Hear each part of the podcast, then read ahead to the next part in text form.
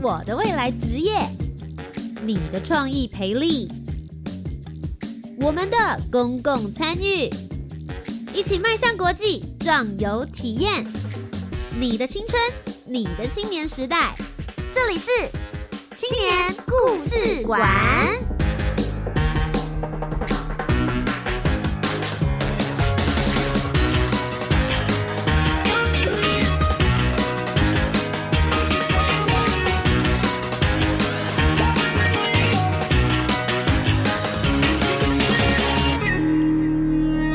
青年，一个故事，改变与感动就从年轻人开始。欢迎来到青年故事馆，每周三晚上的七点零五分到八点钟，在教育广播电台跟你一起分享属于台湾青年的故事。今天要跟大家分享的是教育部青年发展署什么样子的计划活动呢？U Star 创新创业计划。其实近年来呢，有越来越多人想说，我以后毕业要。自己当老板，我不要被人家请。但是真的创业这么简单吗？这部青年发展署呢，其实历年来培养了非常非常多的青创团队。今天要来到节目当中的是二零一一年的时候，也就是他现在创业已经有九年的时间，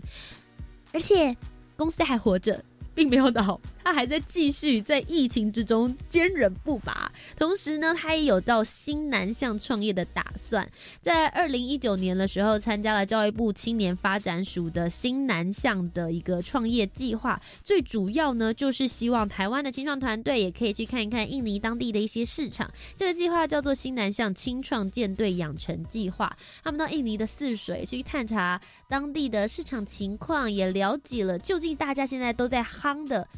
要不要去新南向市场闯闯看？真的这么有商机吗？今天节目当中呢，为大家邀请到的这一位，他就是有火有限公司的共同创办人陈宁。他的名字很酷，也是只有两个字，本名跟我一样。我们两个相见欢的时候，就你名字也太酷了吧？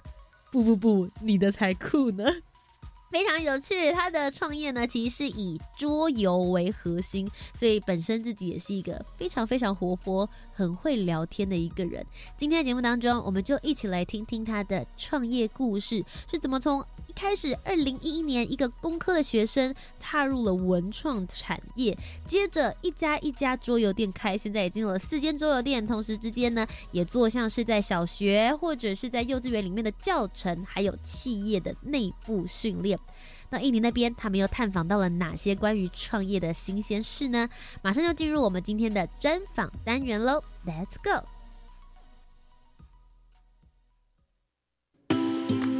创新培力，梦想拥有的领导力，想要创业吗？全部都在青年创新 i Mac。欢迎来到青年故事馆的专访单元。大家其实会想说，我好希望上班的时候玩，下班的时候也玩。如果真的可以把玩乐，甚至是桌游、玩游戏这件事情变成你的工作，你觉得会是一个什么样的生活呢？今天为大家邀访到的这位来宾呢，他就是跟一群好朋友玩玩玩玩玩，就觉得哎，这件事情我想要继续做，而且好像有点搞头，所以他就在二零一一年开始创业。他做的事情就是把桌游变成他的工作。一起欢迎陈宁。大家好，主持人好。陈宁现在是陶给做多久的时间了？今年第九年，哎呦，在这个疫情过程之中还能够继续撑下去，对，保持微笑是一件很重要的事情啊，非常非常的不容易。当初是哪一根筋不对，觉得说好啦，不想当人家的员工，我要出来当老板。二零一一年，你算创业的很早哎，对我那时候还在念硕班，就是我我原本是化学工程的背景，然后从来跟这个一点关系都没有。那呃，因缘际会在电梯里面看到一个教育部的广告，说：“哎，自己创业当老板哦。”说的很像，就是很像很厉害的样子。那其实心里话就是啊，那时候写论文写不出来，闷，就想说：“呃，好，不然我来写个计划好了，帮老师写这么多计划，为自己也写一个。”嗯，所以那时候就想说：“好啊，丢丢看。”结果不想就过了。哇，这个不小心可能是很多人梦寐以求的 广告，不要乱看，这个时候会有这种感觉，对不对？然后过了之后，我们就开始这个啊一连串的呃准备啊干嘛，然后原本心里其实还就是还蛮有退路的啦，那时候硕士也还没有拿到嘛，对不对？嗯然后隔年拿到硕士，说不定呃再去当个兵，然后回来还是乖乖去台积电上班嘛，然后创业就当一场梦，有圆梦了，可以结束了，结果结果就九年了。一下就九年。当初跟你一起入这个坑的同学们，总共有几个人一起创业？呃，我们最早呃东凑西凑，应该正式在 U Star 登记的是三个人，嗯，其实也不多啦。对，对但是就是他要求的名额。嗯嗯对，但是很快就散了，因为其实大家那时候都准备毕业。你是说原班人马的三人，其实不是现在的人了，呃，现在只剩下一个，就是你嘛？呃呃，没有没有，剩下剩下我之外还剩下一个，哦，你之外还剩下一个，对对对那还 OK 啊，三分之二保留三分之二，对对三，分之二保留下来，好像是这。样的概念。所以当时你们三个人共同创业的时候，为什么会选择桌游来当做你们开始的起点？因为我们本来就很爱玩，那那时候台湾的市场里面桌游店的形式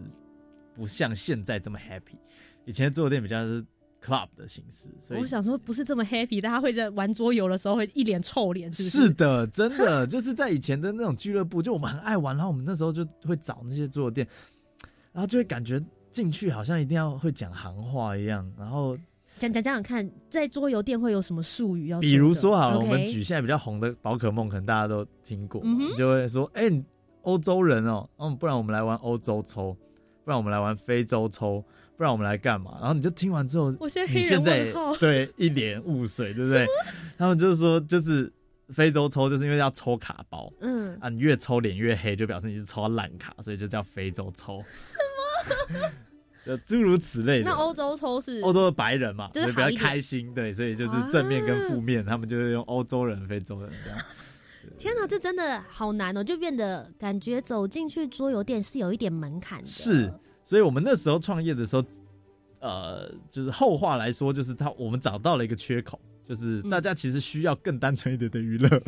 上班已经很累了，我下班进桌游店还要学这些东西，大家就来放松的嘛。对，所以现在的就我们我们的店的形象就是一直就是非常 happy、非常吵闹，然后大家在里面打打闹闹，就是一个很 hang out 的场合这样。嗯哼，所以其实当时你们在二零一一年创立了有火，对，对不对？你们的公司名称我们讲这么长，现在经节目经过了四分钟才终于知道说，哎呀，原来仿的是这一家企业。是是是，有火，所以你们最主要一开始的时候就是想要建立实体的桌游店吗？对我们最早的时候，其实就是觉得啊、要有一个实体的店面，好让这个东西去接触大家。然后，嗯所以我们会以店面起家。但是我们一开始在写计划的时候，其实有写在里面，虽然很多年之后才实行，就是店面对我们来说是一个接触人的窗口。毕竟我们创业的时候很年轻，所以我们嗯需要、呃重新建立人脉，重新认识大家，爸爸、真的是很气话里面会写 对事对对对，后来是不是这样跑？大家创过业的就知道我在讲干话，嗯对不对？有的时候创业的契机就是一群人先一起开始讲干话，是没错。然后不小心就凑成了一个理念。哎、我很好奇，像你刚刚就有提到，有的时候你创业一开始写的企划，跟你后来走向会有一些不太相同。你现在比对一下，九年前当时你写的企划，跟你现在在走的过程，你觉得有什么样子的不同，或是有什么事真的是你有初心一直坚持下来的事？嗯，我们一直没有改变的事情，就是我们想要做的事情是接触人群，就是嗯就算有很多机会可以让我们跳脱做更上游的事情，或是做更啊呃更好赚钱。我好奇 桌游这件事情的发展，如果说到上游，会是什么样子的就出版社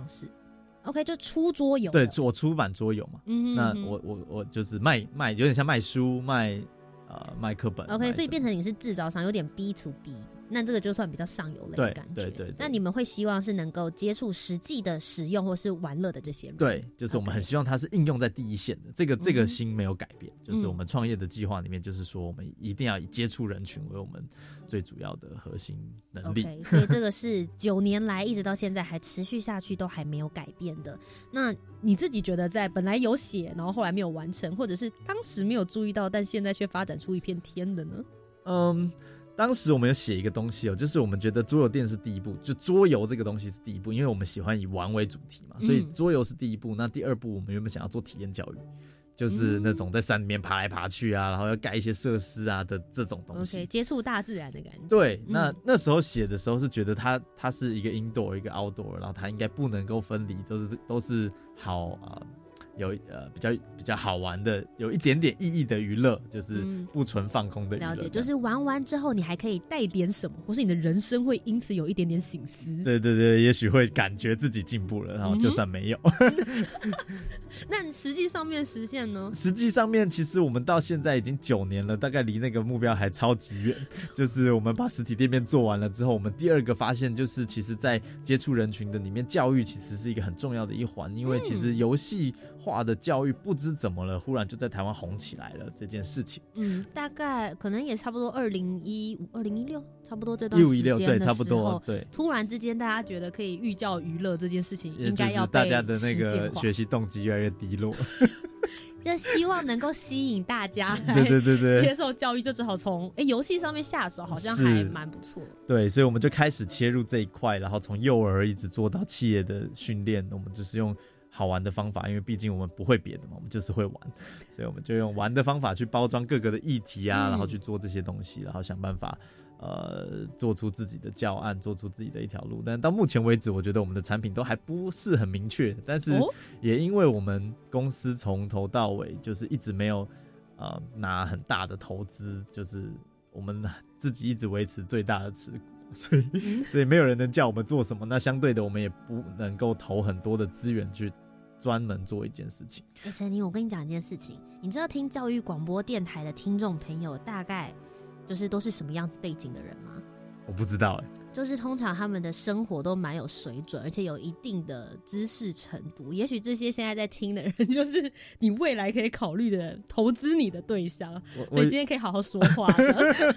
我忽然就觉得我们可以重新来一段，免得我把这个水平整个拉低了这样。没有啊，可是我觉得其实这真的就是一个未来趋势。有的时候一开始创业就会想说，我们就只是想要玩，可是当玩的东西去结合到所谓的教育趋势，我觉得现在是大家越来越想要了解或呃去真正去实行的部分啦。像第一个，我刚刚就很想要知道，你有提到说有幼儿的部分嘛？嗯，幼儿园啦、小学，甚至到企业体系，可不可以跟我们讲一下？你们觉得在你们目前这九年以来设计的过程，你们觉得比较特别或者是比较有趣的教案，可以拿出来跟大家分享的？哎，我们第一个设计我觉得很有趣的东西，就是我们啊、第一次挑战企业，我们去 Luxtion，就是台湾唯一做得出汽车的公司。司帮他们做了。一个内训，然后 brainstorming。那他们的主管那时候非常用心哦，那时候我们很菜，但是他们他们自己下了很多功夫，他们希望可以从黑手，就是我们所谓的黑手，其实就技师，一直到高阶管理人，他们需要上下一条心，就是是他们那时候的希望做到的事情。OK，希望整个 team 可以一条心啊。对他们把他们嗯做起来，然后就是逼他们一整天在一起玩游戏。那基本上，那感觉是一开始是非常格格不入的，就是那些技师可能一年，或者甚至到到公司都已经五年了，也不一定见得到那些天高皇帝远的管理员。嗯但是呃，当他们混在一起玩游戏的时候，就我们那时候也蛮不怕的，就是我们设计了非常多桥段，他们得讲出真心话，就在玩游戏的时候，然后甚至用一些如果他北宋主管，或是觉得这个制度实在烂透了，他都可以在里面有机会、呃对，而且他就是匿匿名的投票，类似这种概念。哦然后整天的那个催化下来之后，其实反而我们自己成长很多。就是哦，原来经营一个公司是这样，一个大公司里面会出现的事情是这样。然后哦，沟通真正的障碍就是吵架，其实是一种非常有效率的沟通。嗯，有火现在里面有多少人？我们现在只有八个正职，八个人，所以你们之间彼此的勾心斗角还没这么严重，呃，我们都直接摊开来讲嘛。你们就是直接吵下去。对对对对对，我们很早就体悟到这件事情，后来就是越来越直接这样。其实我很好奇的事情是，因为你们创业真的不简单，八个人嘛，然后你们会接触非常多不同的业主，或者是不同的厂商跟企业，大家都有一些不同的需求。可是其实有的时候你接触了这个产业，你们平常以前可能大家八竿子打不着，根本不晓得他们在做些什么样子的事情。那你们会需要做一些什么样子的准备，或是中间有没有遇到一些困难？就是我们最最应该付钱的就是给 Google 嘛。我们最近接了一个 case，就是做那个呃智慧财产、智慧财产权。我有点点硬，超硬。我我刚刚讲的已经太含蓄了，对，就是你很难理解，就是这个东西它到底就智慧财产权真的是一个好模糊的概念哦。就是比如说图杰，你你嗯你去申请你个人的这个长相，或是你的一个 Q 版的图，OK，然后他会用好像六张还是七张的各种角度来定义，这就是你的商标。那嗯呃，你怎么样去画，就重新画，它不算是抄袭，不算是侵犯你的权利。不行吧？他可以照着我图画吗？当然就呃但是就是最近有一个很？红的事，你 你你知道最近就是有一个很红的网络事件吗？哪一个就？是那个 L 开头的，然后做室内设计的哦，那个，有应该也很，应该也很算在你们的。我这样讲 应该没有什么。呃，对对对，我们没有说是谁。我们没有说是谁。对，像像那个的话，应该就是在你刚刚提到这种范围里面。对，那他其实很模糊，他真的超级模糊的。然后最后嗯就是我自己到目前为止的认知，就是除非那个那个你保护的东西够有价值，不然其实没有必要去争去什么。对，就是被抄了就当做宣传吧。OK，所以他们是请你们来做这个相关方面的，也是桌游设计吗？是他们希望做一款桌游，让大学生或是让呃对这一块有兴趣，就是让智慧财产财产这一块有兴趣的人，他可以玩完这个游戏之后，他至少分得出商标、著作权，然后这些东西它到底差别在哪里，然后他应该用不同哪些单位可以保护你，哪些单位可以帮助你去呃更快速的申请到你应该要申请的专利。嗯，其实听起来还蛮不容易，要把这么硬的素材，然后融入游戏里面，又要让大家有兴趣。不过这就是你们专业转化的所在。呃，对啊，所以我们就就就想想说，到底怎么样可以让大家在学的过程当中比较无痛一点啊嗯，因为其实我觉得大部分人提到桌游两个字的时候，我们第一个通常会想到的是卡牌、卡卡牌类的戏游戏，但事实上桌游没有这么局限，还有各式各样不同的方式。是，其实其实我觉得桌游它算是一个游戏类型，有别于电子游戏之外的游戏类型当中，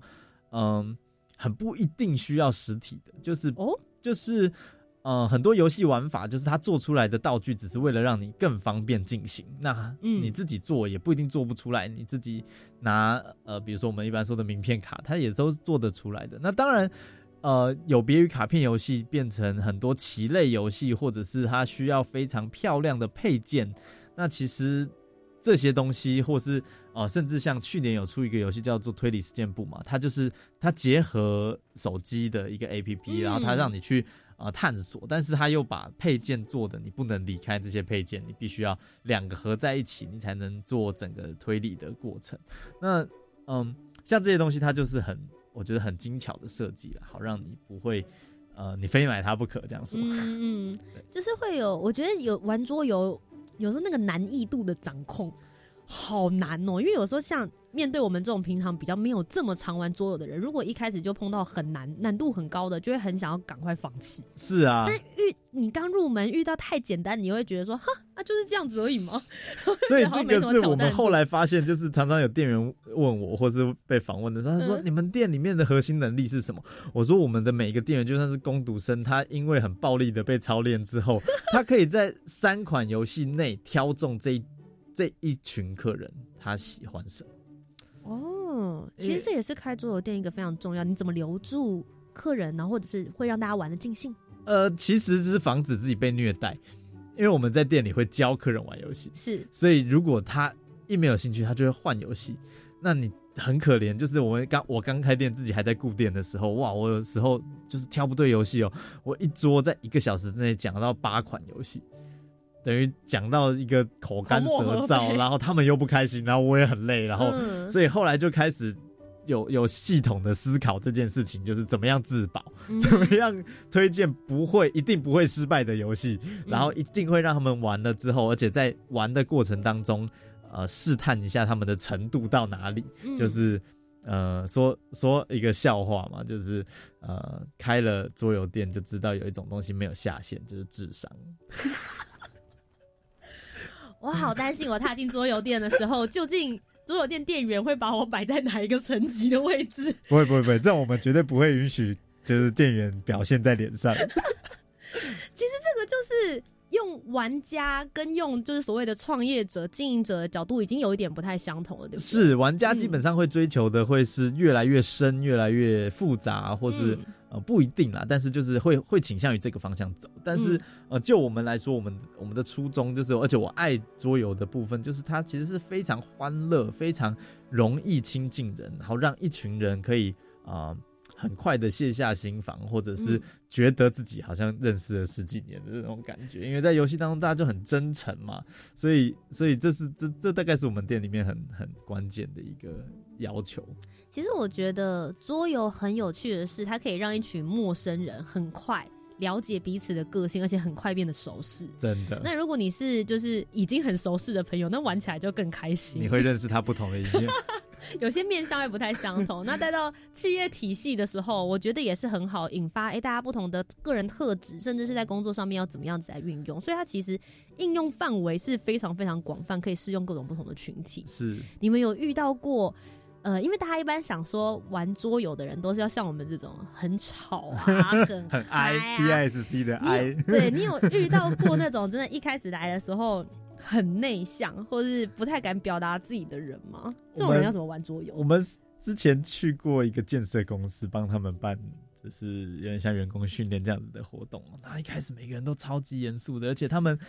就是嗯、来的人都是比较有排场一点，然后身份地位都很高，就外面停了一整排宾士的那种，哦，压力好大。然后他们就很不愿意展露自己那个欢欢乐的一面，但是那个安排就是承办的那个那个员工，他其实就是很很很很敢玩，就是他要求我们要在对要在整个活动结束之后，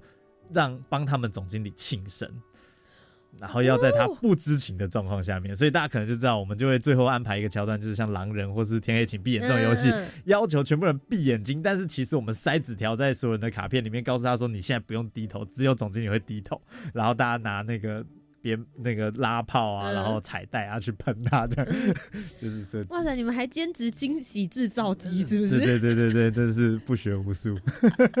好啦，其实刚刚听了陈宁跟我们的分享之后，大家就想说，诶，他的创业过程其实好像还蛮开心的，一路都在做自己喜欢的事，但同时之间，因为它是一个企业体，所以不能单单就只是玩而已。那究竟在创业过程之中，还有遇到什么样子让他觉得印象深刻，或者是很难经过的难关呢？我们稍微休息一下，听一首歌。陈宁要为我们来介绍这首歌曲，就是不想上班，为什么想推荐这首歌？因为我觉得很多想要创业的人，他就是第一个想法是因为我不想上班，所以去做这件事情。但是其实嗯创了业之后，你就会知道有老板真的是一件超好的事情。啊、有老板的时候，你一个礼拜只要上五天班；你自己是老板的时候，你二十四小时都在上班。真的，那我们接下来就一起来听听这首歌曲《不想上班》。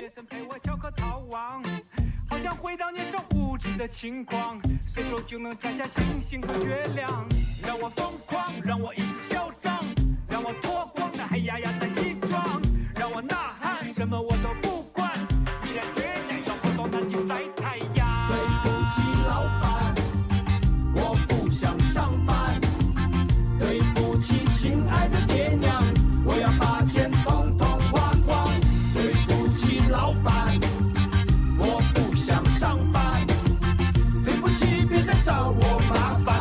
我只想要吊吊郎当。哦嗨呀，那咿呀那鲁哇那鲁哇，哦嗨呀，那咿呀。我才不要二十五就挂掉，整天埋头苦干，八十岁才下葬。我才不要每天早餐、午餐、晚餐，早睡早起上班，就像机器空转。所有新鲜事都与我无关，世界末日我都还在加班，雄心壮妄想的都入土为安。让我疯狂，让我一次嚣张，让我脱光那黑压压的西装，让我呐喊，什么我都不管，毅然决然我害怕太过吃西餐。对不起，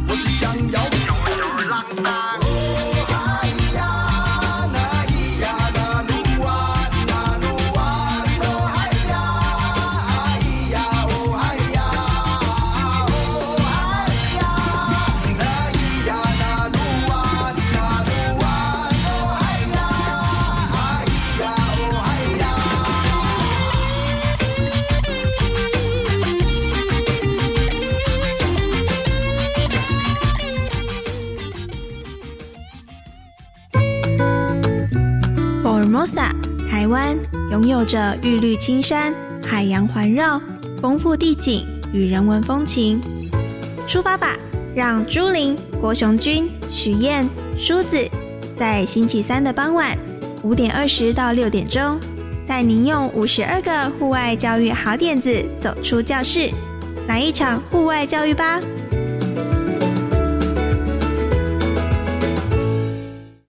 情影响，收入变少，又要还就学贷款，怎么办？放心，政府已经提出减轻学贷还款措施，学生贷款利率由百分之一点一五调降到百分之零点九，而且从八月一号开始实施，学贷还款最长可以十六年，不需要偿还本金，放宽只缴息不还本的年限我想申请还缴本息。也行啊，最多可以申请八年。以上广告是由教育部提供。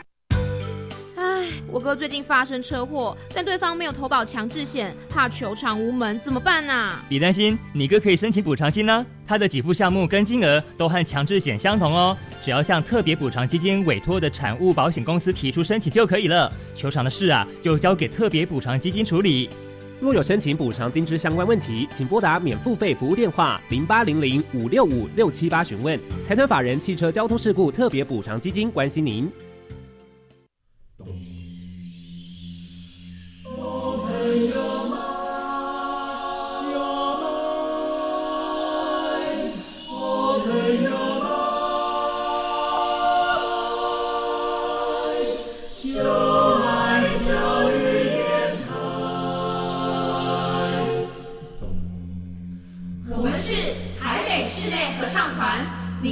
收听的是教育广播电台。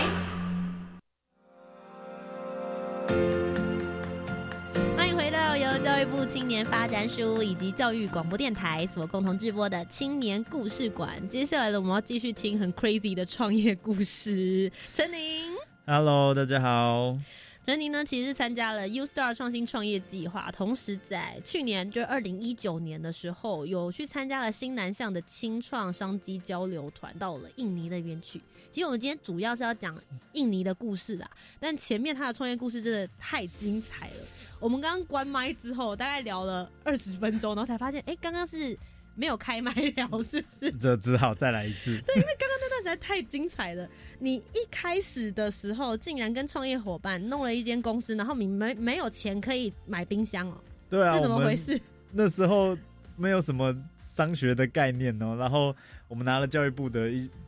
补助嘛，然后嗯我们就觉得哦手上有一些现金，然后那时候房东跟我们说，如果你一年直接付完所有的房租的话，我给你们一个折扣。然后我们那种工学脑就觉得，嗯对啊，就是这样啊，就付了。然后冰箱来的时候就发现哇。就我们叫了冰箱，然后冰箱来，大家都没有钱，我们就把所有人的铺满拿出来，然后全部打破，然后用零钱去付那个付，然后付到最后剩五百块的时候，老板慢慢慢慢慢，年轻人辛苦，就就不收了。送冰箱的厂商想说，你们这样子还要买冰箱哦？这样也敢买？所以其实那个时候才发现，创业初期除了很懂桌游之外，还必须要开始了解一些其他的思维，比如创立公司啦、现金流方面的事情。对对。那你们创业的过程里面，也有一些自己的坚持不得不被打破。哦，我们一开始就是一直觉得设计桌游就要设计很很厉害、很厉害的桌游，所以我们觉得我们大概二十年之内都不会设计桌游吧，因为我们设计不出来哦。但是结果后来呃一，哎、我等一下，我想先问一嗯下，你刚刚讲说很厉害、很厉害的桌游，你有没有一个比较清楚的描述？觉得很厉害、很厉害的大概要是什么样？比如说我们要做出来游戏，至少就是要像卡卡颂这样很厉害。哇塞，哎、那个对全世界在卖的哎、呃对，所以后来就知道原来自己在妄想了。好，所以你们目标只是说，如果你们做不到像卡卡颂那样等级的桌游，你们就不要自己设计。对，我们为什么要自己设计？我们去玩好玩的游戏，然后想办法用好玩的游戏达到我们要做的事情，这样就够了。OK，目标很明确，可是后来为什么被打破了？就有一天，那个呃，被各种长官施压，然后最后找到我我爸爸来跟我，就是找到你爸很强哎、就是官说，你知道，就是说，呃、就是要做一款游戏，是食药署要反毒宣导，嗯哼，那又是这么无聊的主题，你知道，我们那时候就真是硬着头皮去做了。嗯，那做了之后，结果没想到结果异常的，就跟我们想象的不太一样。就是第一个，哦就是在过去反毒宣导的场合，除了看影片跟演讲之外，就没有别的道具了。嗯所以他意外的大受第一线的这些社工或者是教官的好评。嗯哼，然后到一个程度，就是呃，食药署那边的 sample 全部发完了都不够，大家还要，所以我们的粉丝页大概持续了两个月，就是每天都有人来说，哎、不好意思，我们可以买这个游戏吗？不好意思，我们可以买这个游戏所以？那个游戏当初设计的时候，它不是拿来贩售的，它不是，它就是食药署。给第一线宣传，呃，就算宣传嘛，算算算推动呃这个推反毒理念的对，推动嗯反毒理念用的一个样品，这样东西。对，哇塞，那你们这个其实我觉得可以给一些想要创业的人一个非常非常重要的借鉴。很多人就会想说，我创业就是做自己喜欢做的事，但有的时候你也会被强迫做一些你不擅长或是你一开始没有那么喜欢的事情。可是事情往往都会有一些转环跟不同嘛。而且结果跟我们想的不一样嘛，就是因为我们自己觉得这种游戏怎么好拿出来见人，结果后来发现它非常适合教育现场，因为我们我们自己本身不管在社团啊，或者在店面，我们就是不断的教学生，然后教大班的学生，所以。哦，我们的经验非常丰富，所以当我们在嗯设计这个游戏的时候，我们很知道，就是第一线使用这个东西的人，他会遇到的困难是什么，所以我们都考虑进去了。比如说，他教游戏大概就是五分钟、十分钟，他就得教得完，然后他规则没有一定不能玩错的东西，就是哎、嗯这个抽三张牌跟抽四张牌有没有关系？没有关系。嗯这个牌是用完了结束还是手牌打完结束没有关系。那这些东西都设计的非常 easy，但是我们要传达的理念呢，就是吸毒你会受到的伤害，那就是准确的传达到就够了。所以因为这些理由，反而让这个游戏就是在第一线就被大家觉得说，哇，以前做的游戏这么艰深的，到底要怎么用？那这个游戏就好适合这样。嗯，我要帮陈琳补充一下，因为其实我现在手上就有拿了他刚刚说的那一款设计的游戏。首先第一个，他自己虽然一直讲说这不是那种什么多厉害的游戏，可是以一个一般玩家来说，其实我觉得整个游戏不论是盒子或者里面，我觉得设计的都已经很到位了。真的吗非常精致，就是你该有的卡牌，他就会说这应该有一块板子，要质感高一点的。但其实以一个玩家的概念，假设我想要收藏它，或是我要带出去用的话，玩当然是希望方便携带啊。是所以其实我觉得这点是让我蛮惊艳的。那在另外一个部分是我个人也还蛮好奇，因为你其实有提到说，你们当时在制作的时候过程，这个整个设计也是由你们团队的人自己做，但听说他的背景本来不是在做设计类的。对我们的团队，其实我觉得我们整个团队的每个人都很适合独立变成一个创业者，就是哦很很不服输，然后也很不怕死，所以。嗯呃，像设计这个的，他其实是我们公司原本一个呃帮我们上课的讲师，然后他他就就是心理系的背景，我跟这个一点关系都没有，但是也也算是被强迫，也算是自己就是勇于挑战，所以就就就开始做平面设计，结果后来越做越厉害，就是后来我们公司陆续做了至少四五款游戏，都变成他在操刀。嗯对，我们就称他为我们公司的排版之神，这样。你刚刚有提到说，其实你们现在所有里面带领着一起做的团队，这些员工每一个人都可以是一个创业家，表示大家都很有自己的想法。你自己本身又是工科出身的，这样子在管理方面，你有没有遇到什么样子的困境，或是你自己有些什么样子的新的突破？嗯，就是我觉得第一个对自己很大的突破就是好好说话。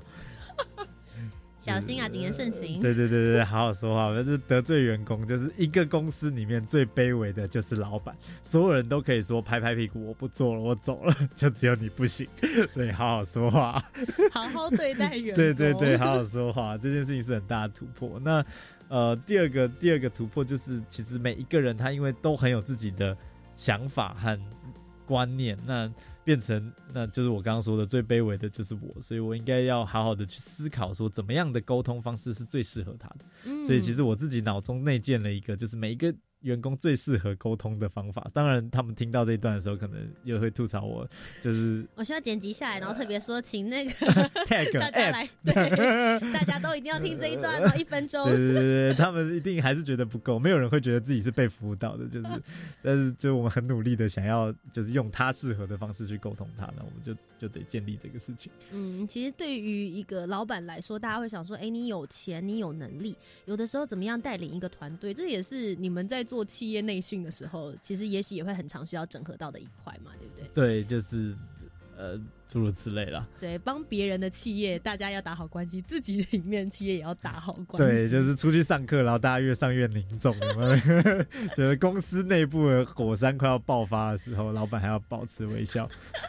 可是其实创业啊，你带一个员工，有的时候除了跟他交心之外，很重要是你要慢慢的，也是一种养成计划，让他们有进入一些不同，比如说从一开始的呃门面啊业务开始进入企划，甚至会有一些不同的发展性。像你在二零一九年这一次去印尼做新南向的时候，你也带了你们的员工，然后一起过去跟你见世面，对对啊。一方面就是觉得印尼那个地方听起来不是这么文明的地方，所以觉得两个人一起去比较壮胆，有个照应。对，另一方面就是我觉得呃带一个员工出去，他可以更知道整个公司的长相。然后他那时候是比呃应该是公司最最新的一个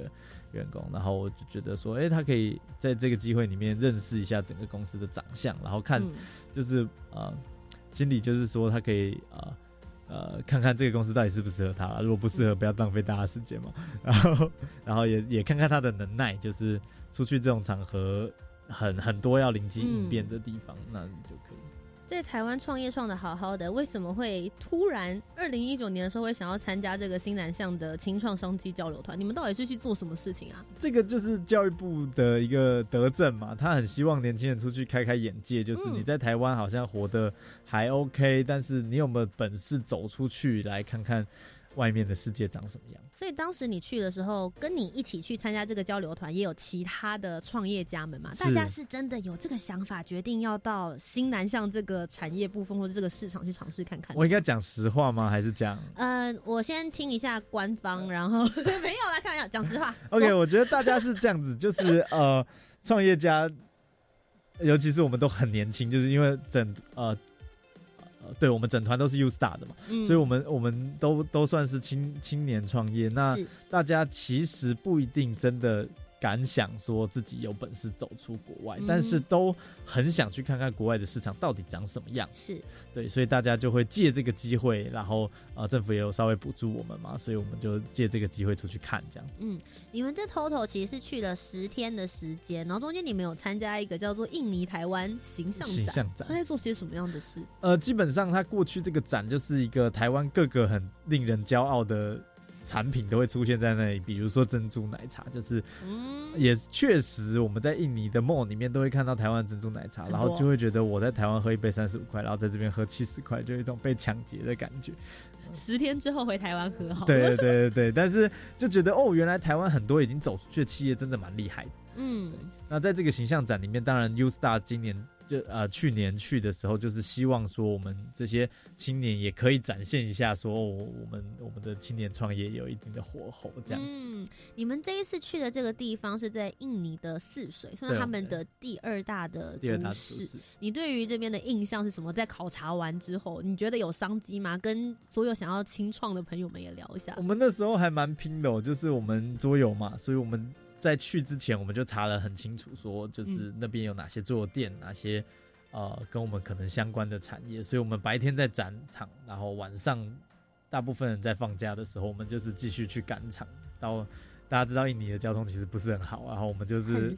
叫一个叫 Grab 的，就是他们啊有点像他们的 Uber，嗯，然后但是它是摩托车。所以在那边坐摩托车才是王道，但是屁股会比较痛一点，就是很可以钻到，很快的就可以到。然后我们两个人就会做两部 grab，然后到处去拜访店家，然后就中间也很多故事啦。但是今天可能没有时间分享给大家，但是就就是觉得去看，呃，那边的桌游发展长什么样子，然后有没有合作的机会，然后确实我们发现。我们我几乎找到，就是我觉得跟我们孪生公司，就是他们的起步，他们在做的事情，他们的想法都跟我们非常接近。对，然后但是他们在印尼，然后我们在台湾，是当地人吗？当地人还是说是台湾？OK，也不是华人，是印尼人。所以其实印尼相关的这个桌游市场也算是发展的蛮成熟了，是不是？呃，他们起步可能比我们晚一点点，对、嗯他们整体的包括出版啊，包括什么都比较晚一点点，但是相对因为他们的整个量体比我们大，所以嗯有非常多欧美的出版社在那边的建制是比台湾完整。哦，OK，就是所谓的外商公司进去的话，会比较多一些的影响力。对对对，他们人口多嘛。嗯，哎、我很好奇，那像如果现在有一个就是清创的创业家，然后跑来问你说，哎、你推不推荐去印尼？也许可以尝试看看的话，如果他就用这样子的问题来问你的时候，你会给他什么样子的建议？呃，我觉得如果你是制造业的话，我觉得那是一个值得去的。但是假设你是文创业的话，就是比较类似我们这样子，或是服务业，或者是呃知识产业，呃，他们的发展可能比我们晚一点点。那你要去，你就要有蹲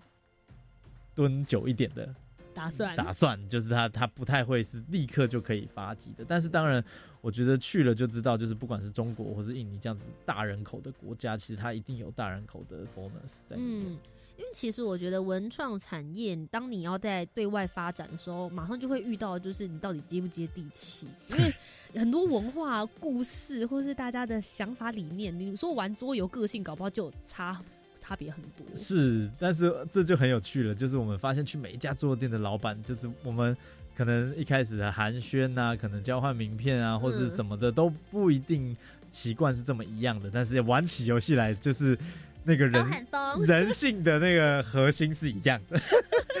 所以就是大家只要到牌桌上面，对对对对对对对对，现出原形，一切都对了。这也是另外一种另类的国际交流啦。那，对，很多人就说，哎，国际语言是微笑，现在对你们来讲，slogan 是国际语言就是玩，对，就是一个方式。你们其实这一次去交流，除了探访这些哦商机之外，其实你们也好好的探索了一下当地的文化，包含路边摊。是因为其实很多台湾人去那边，就是尤其是华人哦，就是大家不太敢去尝试呃非常 local 的食物，也就是像我啊对台湾的夜市这种东西。拉肚子。OK，那我们就是那个止泻药有带嘛，那我们就觉得你去那边了，然后没有吃到当地的食物怎么行？所以一直在梦里面吃，这是不对的。我们就一直去，一直去踩雷，一直去踩雷。然后我们所有的梦的食物，大概除了素食之外，其他的我们都吃的没有这么习惯，也没有重复吃。但是在我们住的旅馆，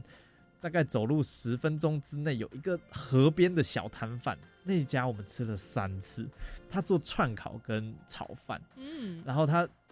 就你不要想象它有多脏，它就是炒完了之后放在一张纸上这样，然后你就会拿那个餐具，反正灯光昏暗，你不知道它干不干净，但你就吃，它是非常好吃，那个炒的那个味道，然后就是你就觉得说味，对，原来这才是当地的。就是 local 的人在吃的东西，然后那个串烤就是好便宜哦，满桌摆，然后你你不其实不太知道他你吃到什么东西，就是因为它切完了嘛，大家知道串烤串成一串了，你就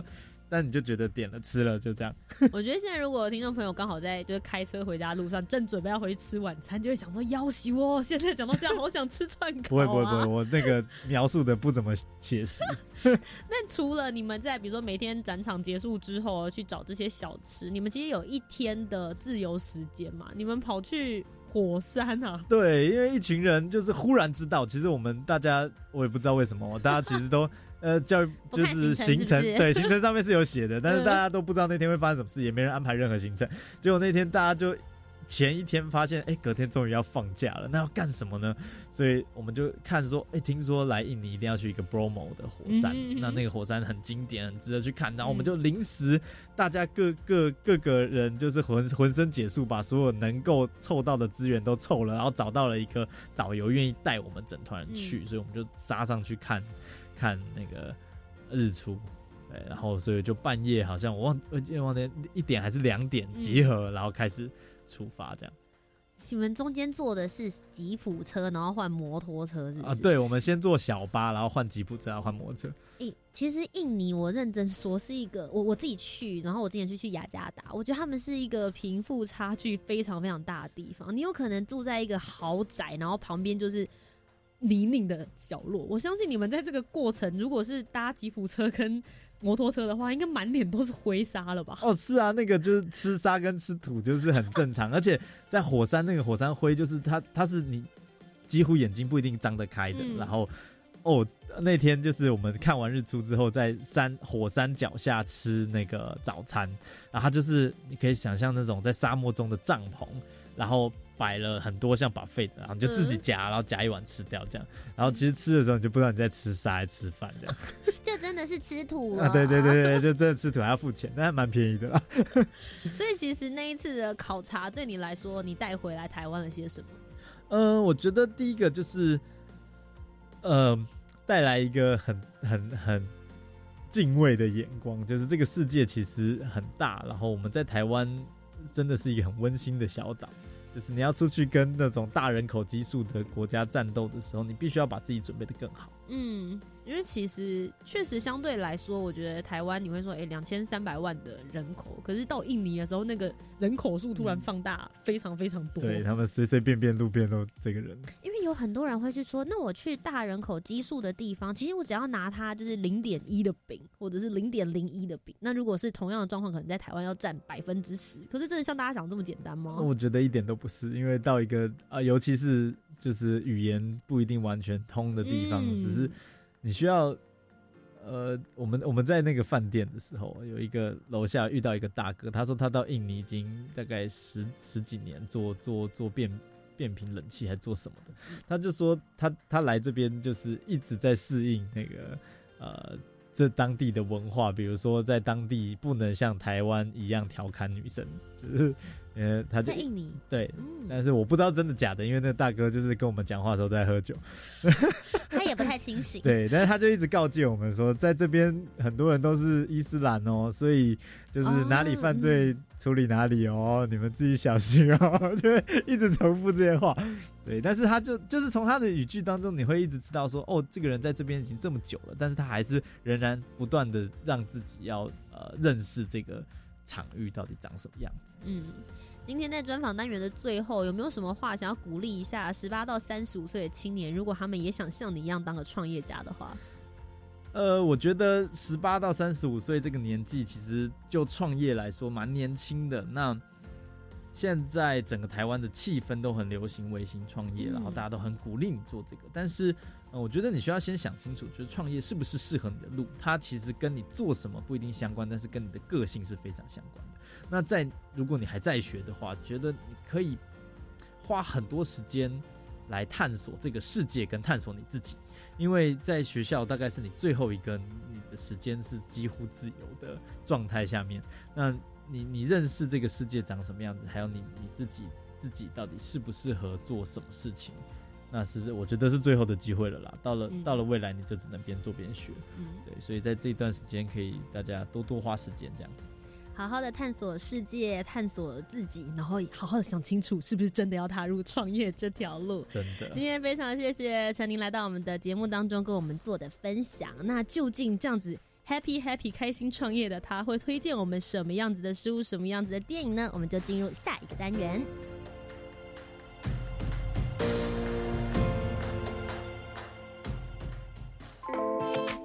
I think, therefore I am。我思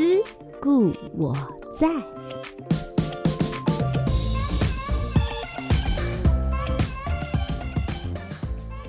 大家好，我是陈琳，今天来推荐大家一本书哦，这是我最近在看的书，它叫做《这些话为什么这么有梗》，它里面有呃一千两百句名人的毒舌语录，我觉得这本书非常的有趣，它里面讲了一些呃很嘲讽的事情，比如说有一个很知名的影星叫做 Robin Williams，他就说呃上帝造男人有两个头哦，那血只能流向一边，这就是男人的问题。OK，诸如此类的。那这种书很，就我我想大家来介绍书都会介绍一些很认真的东西，但是我很想介绍这本书给大家，因为我发现一群创业的人聚在一起的时候，就是讲干话的能力是非常重要的。你需要快速的让一群人抓到大家的目光，而且觉得气氛是愉快的，这也是一项很重要的能力。所以推荐给大家，这些话为什么这么有梗？啊，今天非常谢谢陈宁的推荐，我觉得他推荐的书也很有他自己的个人风格。也许待在桌游店的时候，他很需要这一些，好好的跟个人客人来聊天。对于大家来讲，我想应该是一个很好咀嚼的书籍。不论是你上课觉得无聊了，今天下课之后总是希望回家可以放松，或者是上班已经听老板讲了一堆莫名其妙的话，回家之后看看书里面的干话，也会觉得舒服一点。今天非常谢谢陈宁，谢谢，谢谢那今天最后呢，你要为我们推荐一首歌，是哪一首呢？呃，我想推荐我们教会的一首诗歌，它叫《永不回头》，它很像，呃，它虽然里面描述的是一个就是你追随信仰的过程，但是我觉得创业的人其实你也在追求一个信仰，就是呃，在我们这个时代的创业，大家多半是带着理念来创业的，它并不像上一个年代，你选了一个好的标的，你就会赚大钱，但是。嗯呃，你要做你想做的事情，而且在里面做的快乐，这跟追寻追寻一个信仰其实是很接近的感觉。好，今天非常谢谢陈琳，那我们就一起最后来听听这首歌曲。你在岸边呼召我那一天，你话语吸引我，我在岸边平凡的那一天，你看见人群中的我，伸手呼唤要我跟你走。你在岸边呼召我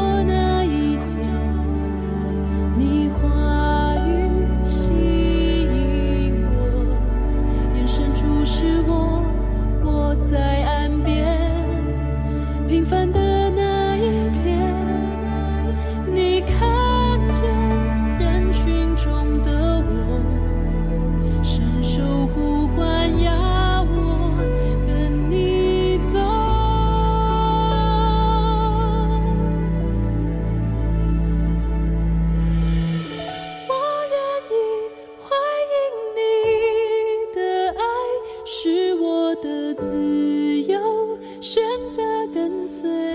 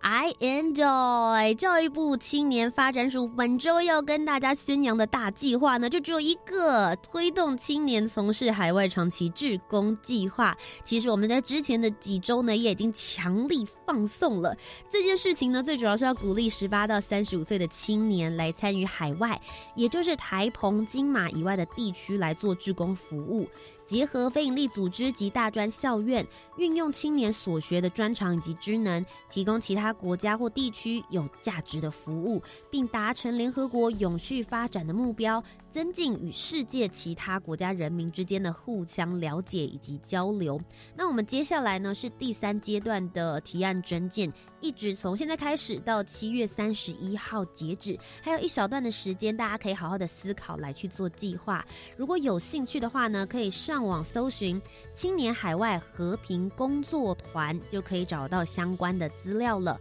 或者是上我们教育部青年发展署的官方网站，也可以查询得到相关的细节哦。以上就是今天的青年故事馆。如果你喜欢我们的节目的话，不要忘记要锁定